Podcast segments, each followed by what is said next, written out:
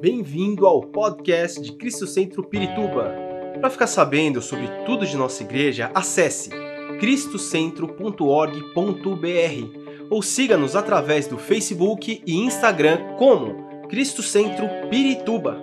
Você também pode ver essas e outras pregações no formato vídeo em YouTube barra Cristo Centro Pirituba Oficial. Seja bem-vindo à nossa casa apostólica. Bom dia a todos, a paz do Senhor. Bom dia a vocês que nos acompanham pela internet, pelas nossas redes sociais. Prazer ter vocês conosco. Fiquem conosco até o final, o Senhor vai abençoar vocês. Quero ler com os irmãos um texto que está é, em Juízes, capítulo 13. Juízes 13, eu vou ler com os irmãos até é, o texto inteiro, o capítulo 13 inteiro. Os irmãos sabem que, sabem que para mim, todo sermão, toda a pregação, ela é inteira importante. Todas as partes dela são importantes. Né?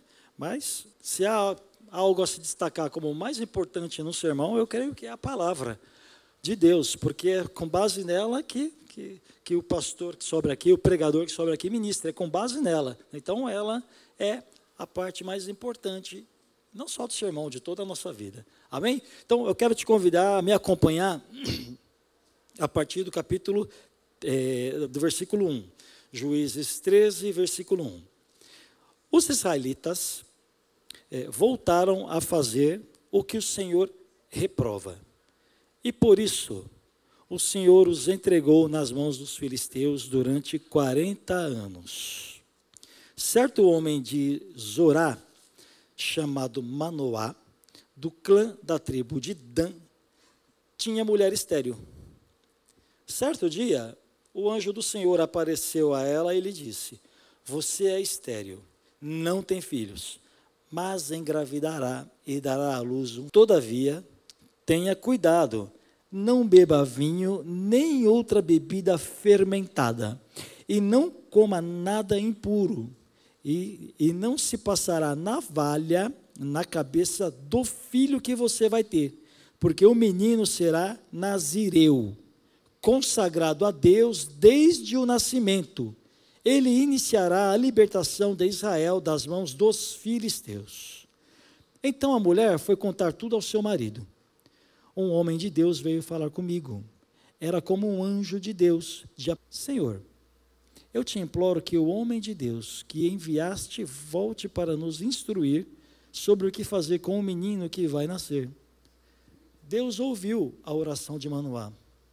E o anjo de Deus veio novamente falar com a mulher quando, ele, quando, é, quando ela estava sentada no campo. Manoá, seu marido, não estava com ela, mas ela foi correndo contar ao marido.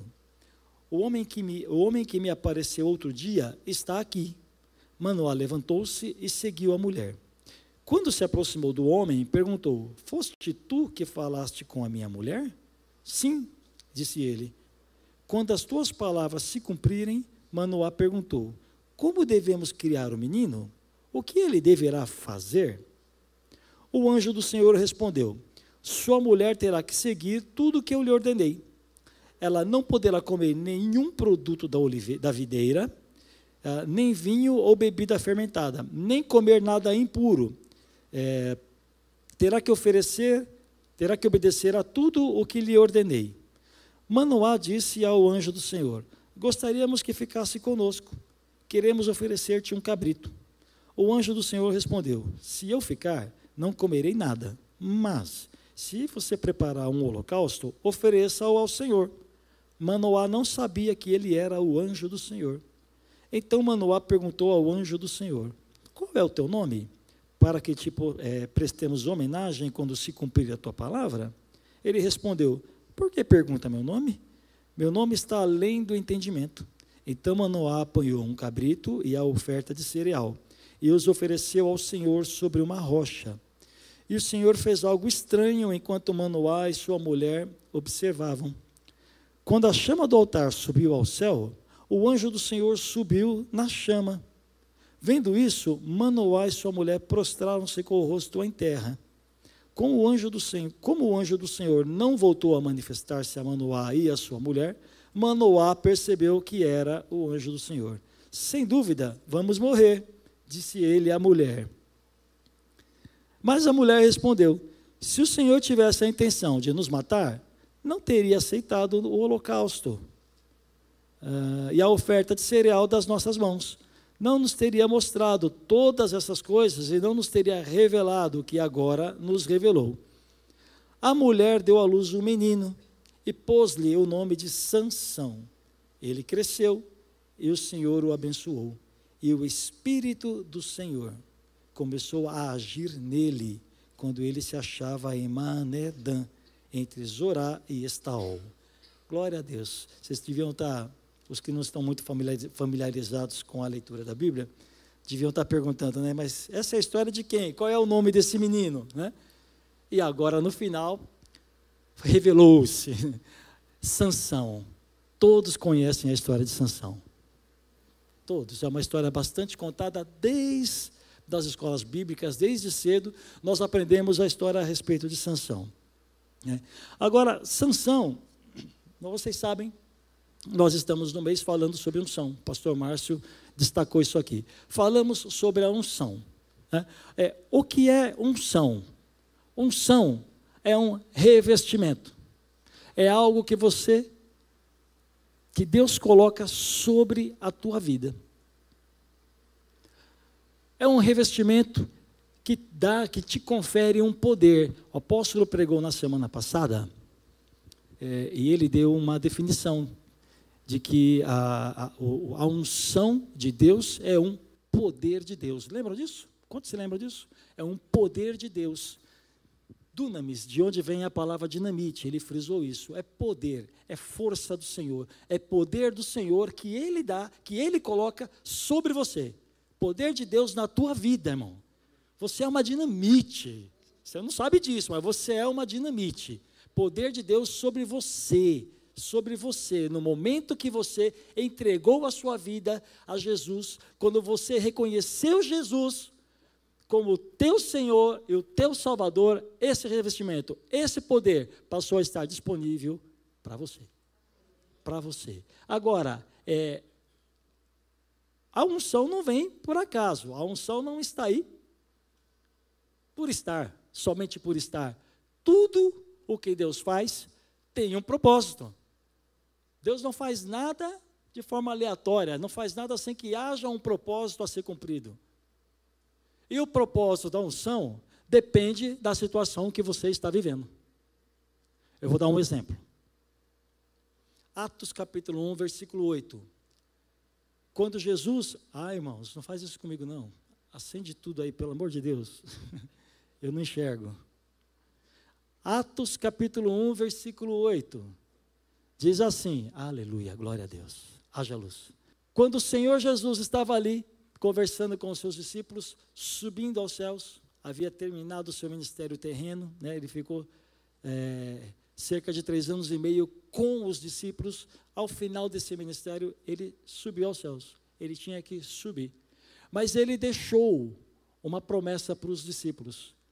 Né? Vocês serão revestidos com o poder do Espírito Santo. Lembram? Atos capítulo 1, versículo 8. Vocês serão revestidos com o poder do Espírito Santo. Para quê? Lembra que eu te falei que depende? Qual era o contexto que os discípulos estavam vivendo naquele instante que o Senhor fez a promessa para eles? Eles estavam sendo perseguidos. Perseguiram Jesus, crucificaram Jesus, fariam o mesmo, se fizeram isso com o mestre, fariam o mesmo com os discípulos, com os seus seguidores. Então, os judeus, os religiosos daquela época que perseguiram Jesus, também estavam perseguindo os discípulos. O contexto era esse, era um contexto de perseguição. O revestimento ou a unção que Deus estava dando para eles naquele momento, para ser testemunha era um revestimento, era uma unção que capacitava, preste atenção, capacitava os discípulos a serem testemunhas, mesmo, mesmo durante a perseguição. sem essa capacitação de Deus, sem esse revestimento de Deus, sem esta unção de Deus, eles não teriam coragem suficiente para testemunharem àqueles que queriam matá-los. Você teria coragem? Então foi necessário unção de Deus para este caso aqui em específico. Deu para entender? Então a unção depende. Nesse, no grupo de comunhão que nós tivemos essa semana em casa, nós falamos sobre a unção, sobre a unção para. Fugiu agora Jesus. Para vencer o pecado. Há uma unção do Senhor na sua vida para você vencer o pecado. É outra, outro aspecto. No grupo de comunhão que nós tivemos numa outra casa essa semana, nós falamos sobre a unção da alegria. Existem momentos da sua vida que você está tão atribulado naquele deserto. Eu ia falar aquele deserto tão seco, eu acho que todo deserto é tão seco, né? Você está naquele deserto tão sem perspectiva, tão sem saber quando vai acabar, que há uma unção do Senhor na sua vida, uma unção de alegria. Para que, que serve essa unção de alegria enquanto você está no deserto? Para te dar alegria e paz, mesmo dentro de situações difíceis. O Senhor faz isso conosco para nos animar, para dar esperança. Dá para entender, irmãos, que existem então diversos tipos de unção, depende do momento em que você está passando. Eu estava conversando com a irmã agora ali na porta, e a gente estava lembrando daquela pregação do Fabião. Quantos se lembram dos processos de José? Aí ela perguntou: Olha, pastor, eu fiquei pensando, até agora eu não sei que processo que eu estou. Falei: Pois é, minha irmã, eu sei de uma coisa. Eu estou no processo ainda. Também estou no processo. Todos estamos no processo. E precisamos, durante o processo, nós precisamos da unção de Deus, da presença de Deus, do revestimento de Deus, para podermos superar isso. Amém? Glória a Deus. Então, não, não, não se desanime. Se você não está no processo, é porque Deus te ama. É porque Deus quer te lapidar. Todo diamante tem que ser lapidado. Ah, virei até poeta agora. Você é um diamante. Eu te falei que você é o bem mais precioso do Senhor. Né? O bem mais precioso do Senhor pertence a Ele. Deus está te lapidando. Então, suporte. Fica firme. Não desista, porque o Senhor é contigo. Amém? Agora, o que isso tem a ver? O que, que essa unção que eu estou falando agora tem a ver com a vida de Sansão, que nós lemos. Quando é, Deus tirou o povo que estava escravo no Egito, tirou por meio de Moisés. Os irmãos lembram disso. Na caminhada, Moisés, ele, é, ele, ele gerou líderes. Ele não trabalhava sozinho. Quer dizer, no começo ele até quis, mas o Senhor chamou a atenção dele e ele teve que preparar líderes para poderem suportar o trabalho juntamente com ele. Né? Caminhar com o povo, dividir as cargas juntamente com ele. Então, um desses líderes que, Jos, que, que Moisés, um desses líderes que Moisés gerou foi Josué. Josué começou como um auxiliar de Moisés. E Moisés investiu na vida de Josué.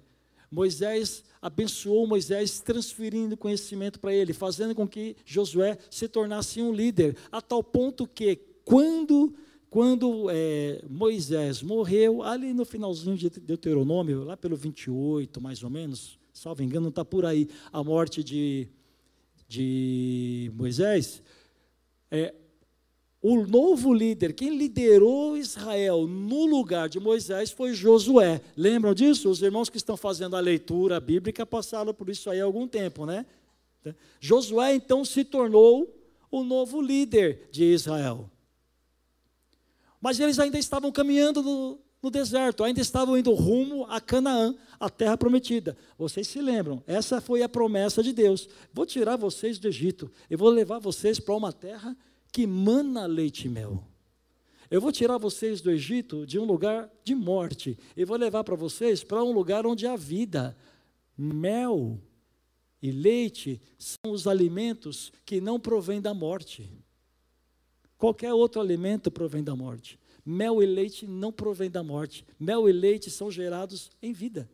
Você não mata a vaca para tirar o leite. A vaca dá o leite em vida. Você não mata a abelha para pegar o mel. O mel é dado com a abelha em vida. É vida o que Deus prometeu para você. É vida. Quando Deus, o Senhor tirou você lá do mundo, você sabe, o Egito simboliza o mundo, aquela vida sem Cristo. Mundo, vida sem Cristo. Quando Ele te trouxe para Cristo, Ele está colocando sobre você leite e mel, vida. É vida. O Senhor falou que, que o ladrão veio para roubar, matar, destruir, mas Ele veio para te dar. E não é qualquer vida, é vida em abundância, vida em abundância. Hum, é, é, isto em grego é zoe. Sabe o que é zoe? Zoe é vida de Deus. Não é uma vida qualquer, é a vida de Deus em você. Você consegue imaginar isso? É louco, é coisa doida, mas é a vida de Deus em você. É o rio de Deus fluindo em você. Você, você foi chamado da morte e levado para a vida. É o que a palavra de Deus fala, que nós fomos transportados do império das trevas. Império fala sobre um imperador, um ditador, alguém que não te respeita, que não está nem aí com você, e você foi transportado para um reino, reino de luz, onde tem um rei. Você saiu da mão de um, de um imperador, de um ditador, para a mão de um rei que te ama e traz vida para você. Amém? Esse é o caminho de Deus para você, que você chegue a viver uma vida é, é, com leite e mel, vida em abundância, a vida de Deus. No caminho, no caminho, morreu Moisés, assumiu Josué. Entraram na terra prometida, mas não é só entrar tem que conquistar. Muitos povos estavam já estabelecidos ali. E Josué, juntamente com os israelitas, tiveram que guerrear.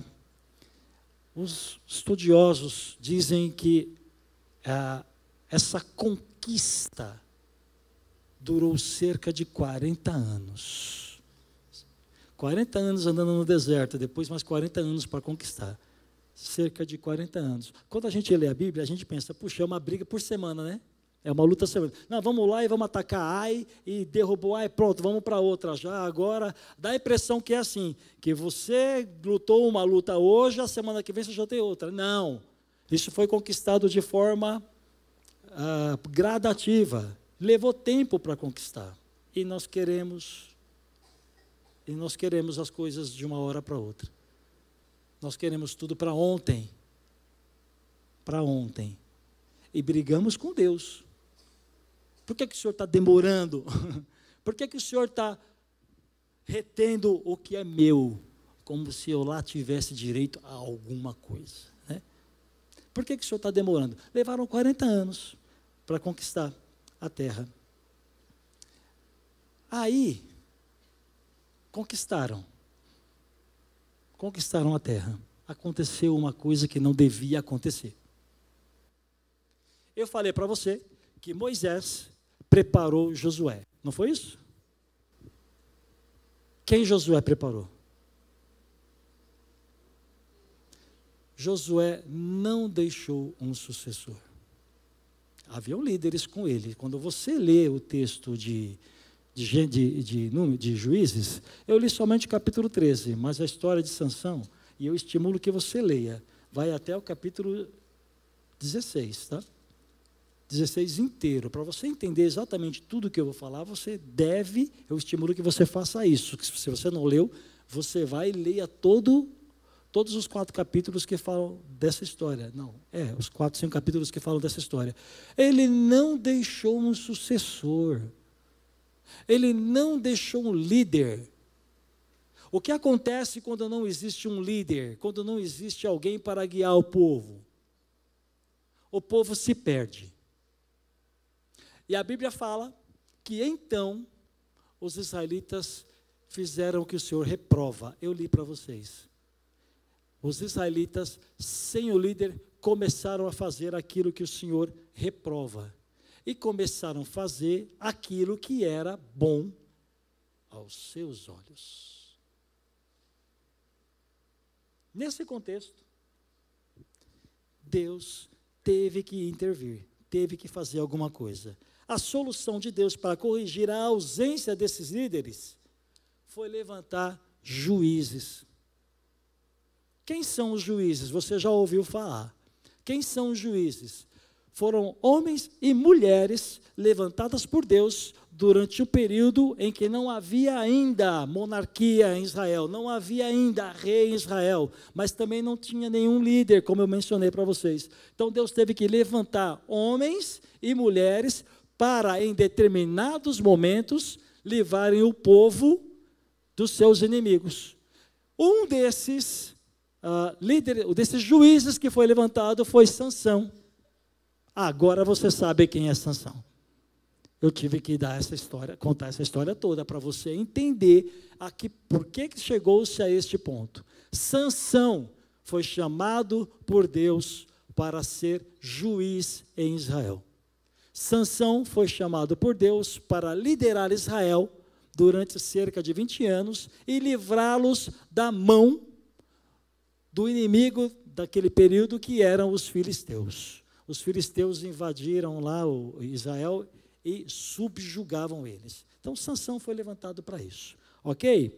Agora, é uma coisa interessante. A Bíblia diz que Sansão era nazireu.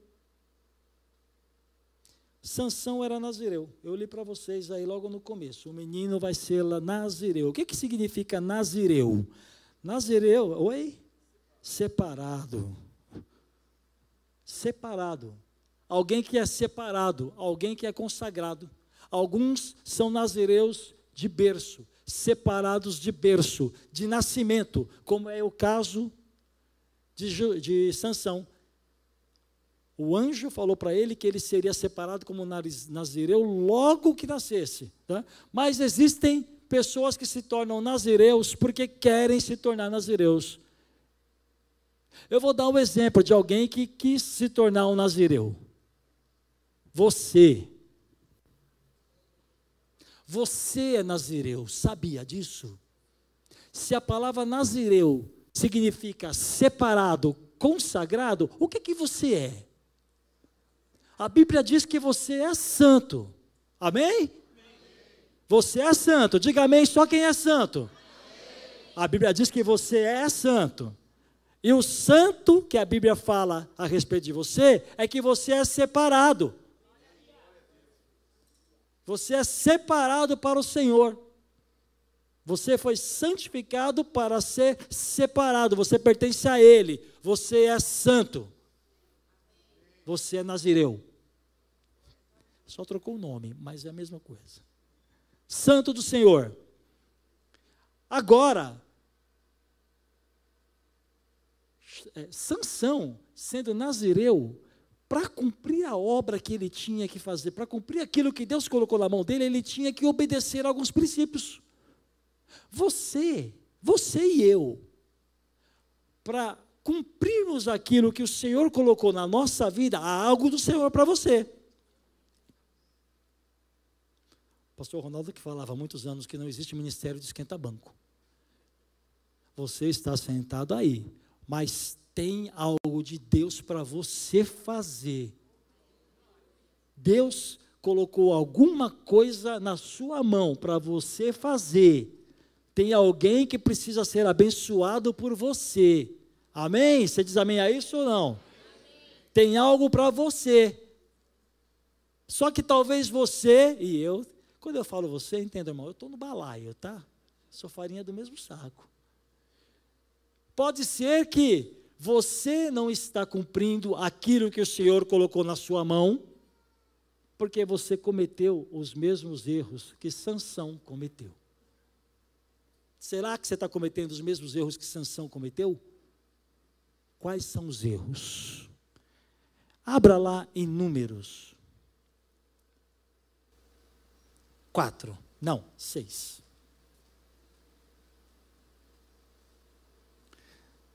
Números capítulo 6.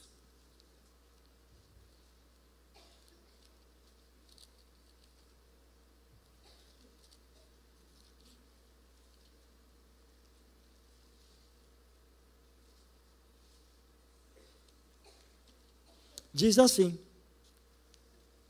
Ó, o título aqui na minha Bíblia está As Regulamentações do Voto de Nazireu. Presta atenção. Como que tinha que ser a vida de um nazireu? Presta atenção. O Senhor disse ainda a Moisés: Diga o seguinte aos israelitas: se um homem ou uma mulher fizer um voto especial, um voto de separação para o Senhor como nazireu, terá que se abster de vinho e de outras bebidas fermentadas, e não poderá beber vinagre feito de vinho ou de outra bebida fermentada. Esse é o primeiro requisito. Segundo requisito, não, ainda dentro do primeiro. Não poderá beber suco de uva. Suco de uva, irmãos. Nem comer uvas passas. Enquanto for nazireu, não poderá comer nada que venha da videira, nem mesmo as sementes ou as cascas. Durante o período de seu voto de separação, esse agora é o requisito número dois. Qual o requisito número um? Não pode beber nem comer nada que seja é, originado, que venha da videira, do pé de uva. Tudo que vier da videira não podia, ok? Segundo requisito, é, durante todo o período de seu voto de separação, nenhuma lâmina será usada em sua cabeça, até que termine o período da sua separação para o Senhor até que termine o período de separação, da sua separação para o Senhor, ele estará consagrado e deixará crescer o cabelo de sua cabeça. Qual é o segundo requisito? Não vai cortar o cabelo. Estranho, não é? Os homens agora vão ter que deixar o cabelo crescer? Tem um simbolismo, eu vou explicar para vocês. Até porque alguns homens vai ser complicado deixar o cabelo crescer. Né? Aí acabou a separação. Não, não é isso. Tudo isso tem um. Tem, eu estou vendo os meus irmãos carecas rindo para mim. Eu, este, eu, espero que vocês estejam só rindo de alegria, não estejam rindo dizendo, eu te pego lá fora. Segundo requisito, não cortar o cabelo. Mulher não poderia ser, né? Tá complicado aí. Terceiro requisito: durante todo o período da sua separação para o Senhor, não poderá aproximar-se de um cadáver. Cadáver. Mesmo que o seu próprio pai, ou mãe, ou irmã, ou irmão morra, ele não poderá tornar-se impuro por causa deles, pois traz sobre a cabeça o símbolo de sua separação para Deus. Deu para entender os três requisitos? O que, que significa cada um deles? Eu vou começar. Esses, quando nós falhamos desses requisitos, como Sansão falhou, e você vai ver agora, nós falhamos na nossa missão. Nós falhamos. Eu já ouvi um aqui na frente. Sujeição a Deus. Você é sujeito a Deus, irmão? O que é ser sujeito a Deus? Ser sujeito a Deus é ser obediente. Ser sujeito a Deus é ouvir o que Ele quer de mim, e ainda que o que Ele queira de mim vá contra o que eu quero para mim, o que Ele quer de mim vale mais. Ser obediente é abrir mão da minha vontade quando a minha vontade colide com a vontade de Deus. Dá para entender? Ser obediente em tudo o que Deus me mandar. Porque quando eu não sou obediente, sabe o que eu estou dizendo para Deus? Eu estou dizendo para Deus o mesmo que um adolescente diz para os seus pais. O que, que um adolescente diz para os seus pais? Você não sabe de nada. Eu com 14 anos sei, você com 50 anos não sabe de nada. Quando você escolhe fazer a sua vontade e deixa Deus, a vontade de Deus de lado, é isso que você está dizendo, Senhor, o Senhor não sabe de nada. Eu é que sei o que deve ser feito. Foi assim que Sansão começou a sua queda. Um homem que foi separado, um homem que Deus o chamou para livrá-lo, um homem que não poderia nem ter nascido. Ele não poderia nem ter nascido. Sua esposa era estéril, a Bíblia frisou isso, era estéril. Sansão era um milagre de Deus. Assim como você é um milagre de Deus. Você nasceu porque Deus quis. Há uma coisa que não entra na minha cabeça e eu não concordo de jeito nenhum. Talvez você tenha opinião diferente. Mas à luz da Bíblia não existe acaso, irmão. Você não é um acidente. À luz da Bíblia, ninguém nasce por acidente. Deus é o doador da vida. Deus é mais, é o gerador da vida. Deus é o gerador da vida. Ele vai cometer um acidente de gerar uma vida? De jeito nenhum. Claro que talvez as circunstâncias em que alguns foram gerados não foram boas. Eu preciso reconhecer isso.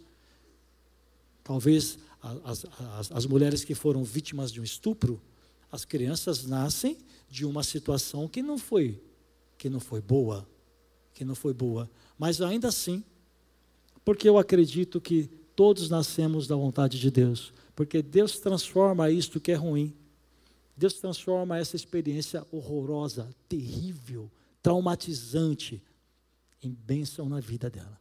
Deus restaura, a palavra de Deus fala isso, que Deus restaura cada um de nós. Amém?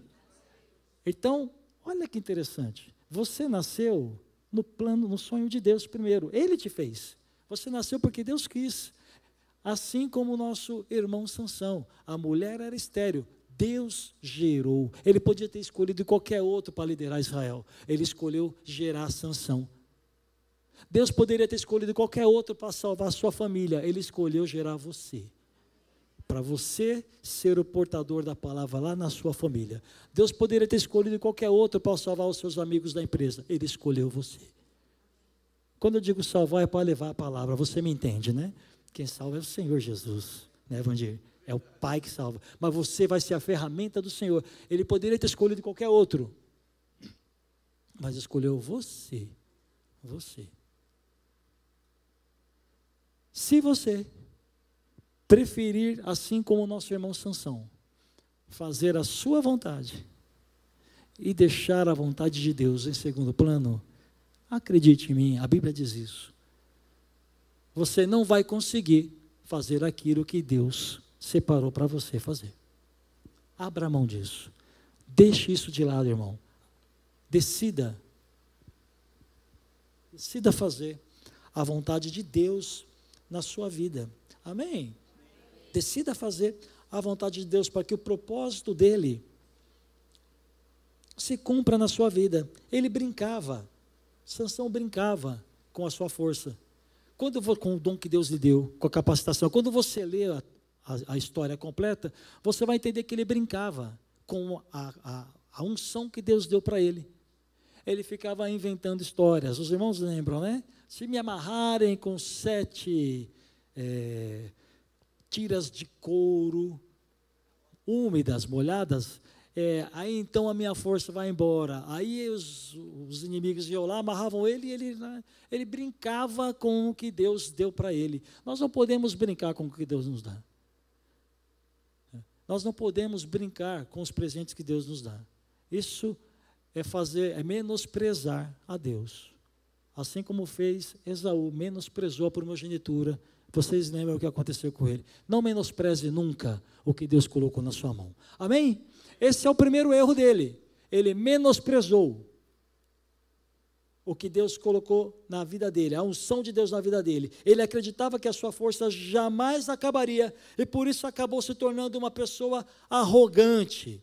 Confiava em si, confiava no seu próprio esforço. Irmãos, se a obra pertence a Deus, nós devemos depender dele. Se a obra pertence a Deus, é na força dele que ela vai se cumprir. Amém? Não é na nossa força. Não é na nossa força. Esse é o primeiro conselho que a Bíblia nos dá. Sansão começou a sua queda porque confiou na sua força, porque abriu mão, uh, desdenhou do que Deus lhe deu. Primeiro, então, cortar o cabelo é isso. Obedeça, não cortar o cabelo significa estar debaixo da vontade de Deus. Segundo, não beber bebida forte. O que simboliza não beber bebida forte? Simboliza manter-me mentalmente são. Ah, aí está fácil de explicar, né? Quem toma umas cajibrina não fica mentalmente são. Kátia, né? Só uma cachaça, não é a Kátia, não. Quem toma umas não fica mentalmente são. Troca as coisas, inverte as coisas. Dependendo de quanto a pessoa bebeu, ela perde até a sua capacidade de discernimento. Não é verdade? Quantos já viram um bêbado aqui? Já? Eu fui um bêbado. Com 15 anos de idade, meus irmãos, a minha mãe está ali, pergunta para ela ali, ó.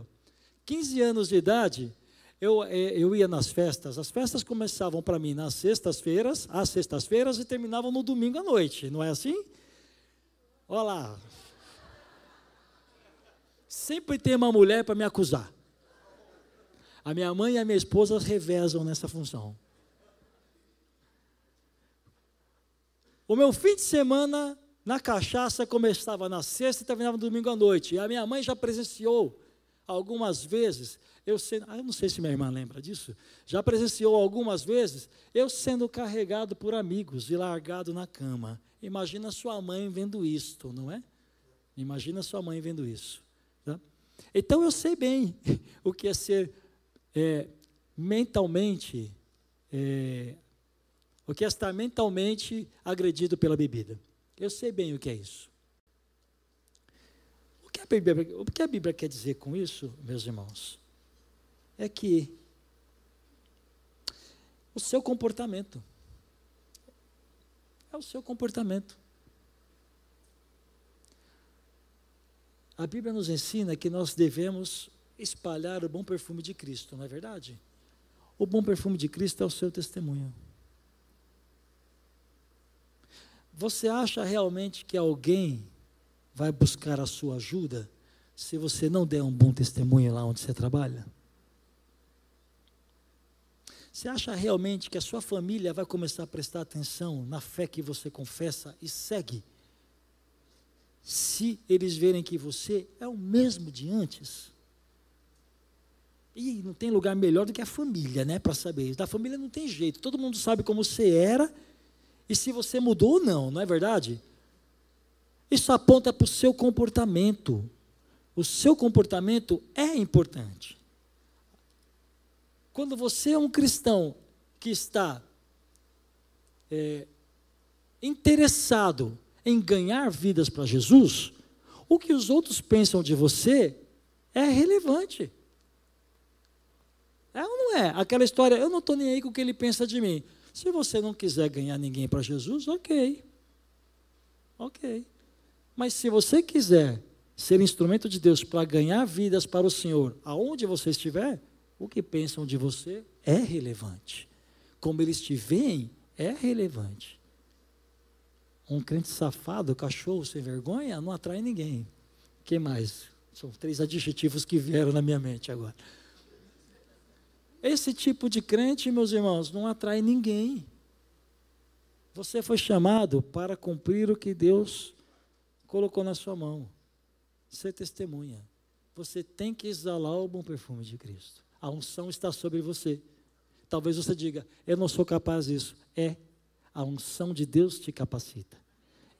De mim mesmo eu não tenho capacidade, mas o Senhor me capacita. Deus te capacita a ser testemunha onde você estiver. É o Senhor que vai te capacitar. Porque se você não conseguir é, exalar o bom perfume de Cristo, as pessoas virarão as costas para você. E o pior, as pessoas irão te humilhar. Quando você Lê o texto. Olha, eu estou fazendo bastante propaganda. Você vai ter que ler a história. Quando você lê a história, você vai entender que em determinado momento, Sansão vacilou tão feio que ele acabou entregando o segredo da sua força. Raparam o cabelo dele. Vocês vão ter que ler. raparam o cabelo dele e ele foi preso. Lembra que eu falei para vocês que, eles brinca, que ele brincava com os deles? Pois é, pois é. Está brincando? Eu vou te entregar na mão do inimigo. Deus entregou ele na mão do inimigo. Furaram os olhos dele. Prenderam ele e a Bíblia diz que levaram ele num dia de festa, porque a prisão de Sansão foi um dia de festa. Não é que era um dia de festa. Isso se tornou o motivo da festa. A prisão de Sansão se tornou o motivo da festa. Levaram ele lá para o templo. E a Bíblia diz que todos se divertiam dele. Ele foi envergonhado. Um homem que nasceu para ser separado se tornou envergonhado. Ele foi envergonhado porque ele falhou no segundo aspecto também da sua separação. Quando você ler a Bíblia, você vai ver que Sansão ele gostava de passear junto às videiras. Ele não podia beber, não podia sequer comer o fruto da uva, mas o que que ele ia passear, fazer passeando no meio das videiras? É desafiar o pecado. Nós não podemos desafiar o pecado. O pecado vai vencer você se você desafiá-lo. Eu aprendi há muitos anos atrás que para lutar contra o pecado só tem um jeito, é dizer não para ele. Eu não sei se eu já contei essa história aqui, onde foi que eu contei, mas eu vou contar de novo. Se foi aqui, se você já conhece, me perdoe. A gente vai ficando velho e vai contando, sabe? Vai repetindo, vai repetindo. Eu estudava no seminário em 1990 e tinha um professor que falava assim: Olha, você. Em 1990 eu tinha 19 anos, meus irmãos. 19 anos. Sexta-feira que vem eu faço 53. 19 anos com os hormônios à flor da pele. Aí me vem um dos professores do seminário dizendo o seguinte: Você tem que desafiar o seu pecado. Oi? Como? Vocês são jovens homens. Tenho certeza, isso é ele. Tenho certeza que todos vocês têm problemas com pornografia. Todos vocês. Certeza absoluta. Não precisa ser profeta, né, para entender que a luta do cara com 15 a 19 anos é essa. Vocês têm que entrar numa banca de jornal. Naquela época, quem lembra, né? Hoje não tem mais. Naquela época, os irmãos lembram, banca de jornal. Vocês têm que entrar numa banca de jornal e resistir. Não olhem para a revista pornográfica. Isso lá é conselho que se dá para alguém vencer o pecado? De jeito nenhum. O conselho é não vá lá. Você sabe aonde você tem problema? Essa pergunta eu estou fazendo para vocês, não respondam, é retórica apenas. Não responda. Você sabe onde você tem problema?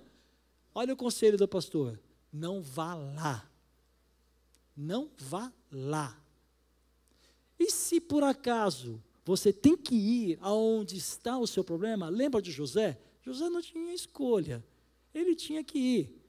A mulher do Potifar estava todo dia lá e ele tinha que trabalhar, ele trabalhava lá. Quando o pecado, quando ele foi assediado, qual foi a atitude dele? Não. Não quero, eu não vou quebrar a minha aliança com o Senhor. Quando você coloca no seu coração que nada vai quebrar a sua aliança com Deus, a aliança que foi feita pelo sangue de Jesus, você consegue resistir ao pecado. Não vá lá. E se tiver que ir, resista e diga não. Sai fugido, igual fez José. Corre, irmão.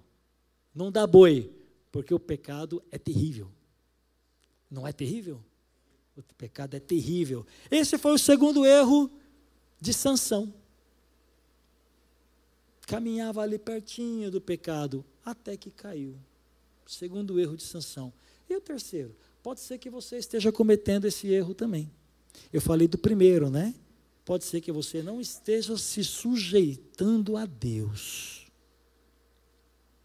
Começa a queda. Segundo, pode ser que você esteja bebendo bebida fermentada, que simboliza andar, andar de braços dados com o pecado. Andar de braços dados com o pecado. Pode ser que você esteja assim, meu irmão. Mas pode ser também que você esteja cometendo o terceiro erro. Ele também era proibido de tocar em cadáveres. Porque o cadáver gera impureza. Quando o israelita tocava em um cadáver, um israelita comum, vocês leram isso lá em Levítico. Quando o israelita comum toca num, num cadáver, ele tinha que ficar um período se purificando, para só depois poder retomar a sua vida cerimonial, sua vida com Deus de forma normal. Lembram disso? Para um nazireu é diferente, é pior. Para alguém que é separado, é pior. Sansão, ele matou um leão. Leia a história inteira. Ele matou um leão. Questão de sobrevivência. Quando você lê, você vai entender que ele tinha que ter matado. A Bíblia diz que a força dele era tão forte que ele rasgou a boca do leão como se rasga um papel. Tamanha a força desse homem. Por quê? Porque a unção de Deus estava sobre ele. Lembra? A unção que te dá força, a unção que te capacita. Ok, matou um leão para não ser morto e foi embora. Mas a Bíblia narra que ele voltou depois e tocou no cadáver. Uma desobediência é, que ele sabia que não devia cometer. Tocar no cadáver fala sobre impureza. Agora, Sabe de uma coisa? Tocar no cadáver significa também o pecado. Significa também pecado. Também é, simboliza estar andando de braços dados com o pecado. Mas simboliza também alguém que não é puro diante do Senhor. Alguém que não é transparente diante do Senhor. Alguém que carrega em seu coração, olha, é assim. É, eu vou tentar trazer um exemplo claro. É alguém que, por exemplo, não é casado, não trai a sua esposa, mas na sua mente, na sua mente, carrega desejos de fazê-lo na sua mente carrega é, talvez experiências do passado. Bom, no passado eu fui assim. Me converti, me casei e agora sou assim. Mas eu ainda continuo trazendo em meu coração um resíduo da impureza que eu tinha lá. Conseguiram entender? Consegui me fazer transparente? Pode ser que no seu coração você ainda esteja carregando alguma impureza lá do velho homem. Você agora é nova criatura. Você agora é lavado e remido no sangue do Cordeiro. Então, as coisas do passado devem ficar enterradas na sua vida. Você não deve ressuscitá-las nunca, jamais. Se você é um desses, você está no lugar certo. O Senhor está aqui para limpar você, para tirar você de toda essa sujeira. Porque com certeza, se você estiver cometendo esses erros que Sansão cometeu, você vai ser envergonhado como ele foi. Você não quer ser envergonhado, né? Favor, eh, deixa eu chamar os irmãos para me ajudar. Queria que você ficasse em pé no seu lugar. Esperamos que esta mensagem tenha te inspirado e sido uma resposta de Deus para a sua vida. Quer saber mais sobre Cristo Centro Pirituba? Siga-nos nas redes sociais no Facebook, Instagram e YouTube, ou visite nosso site em cristocentro.org.br.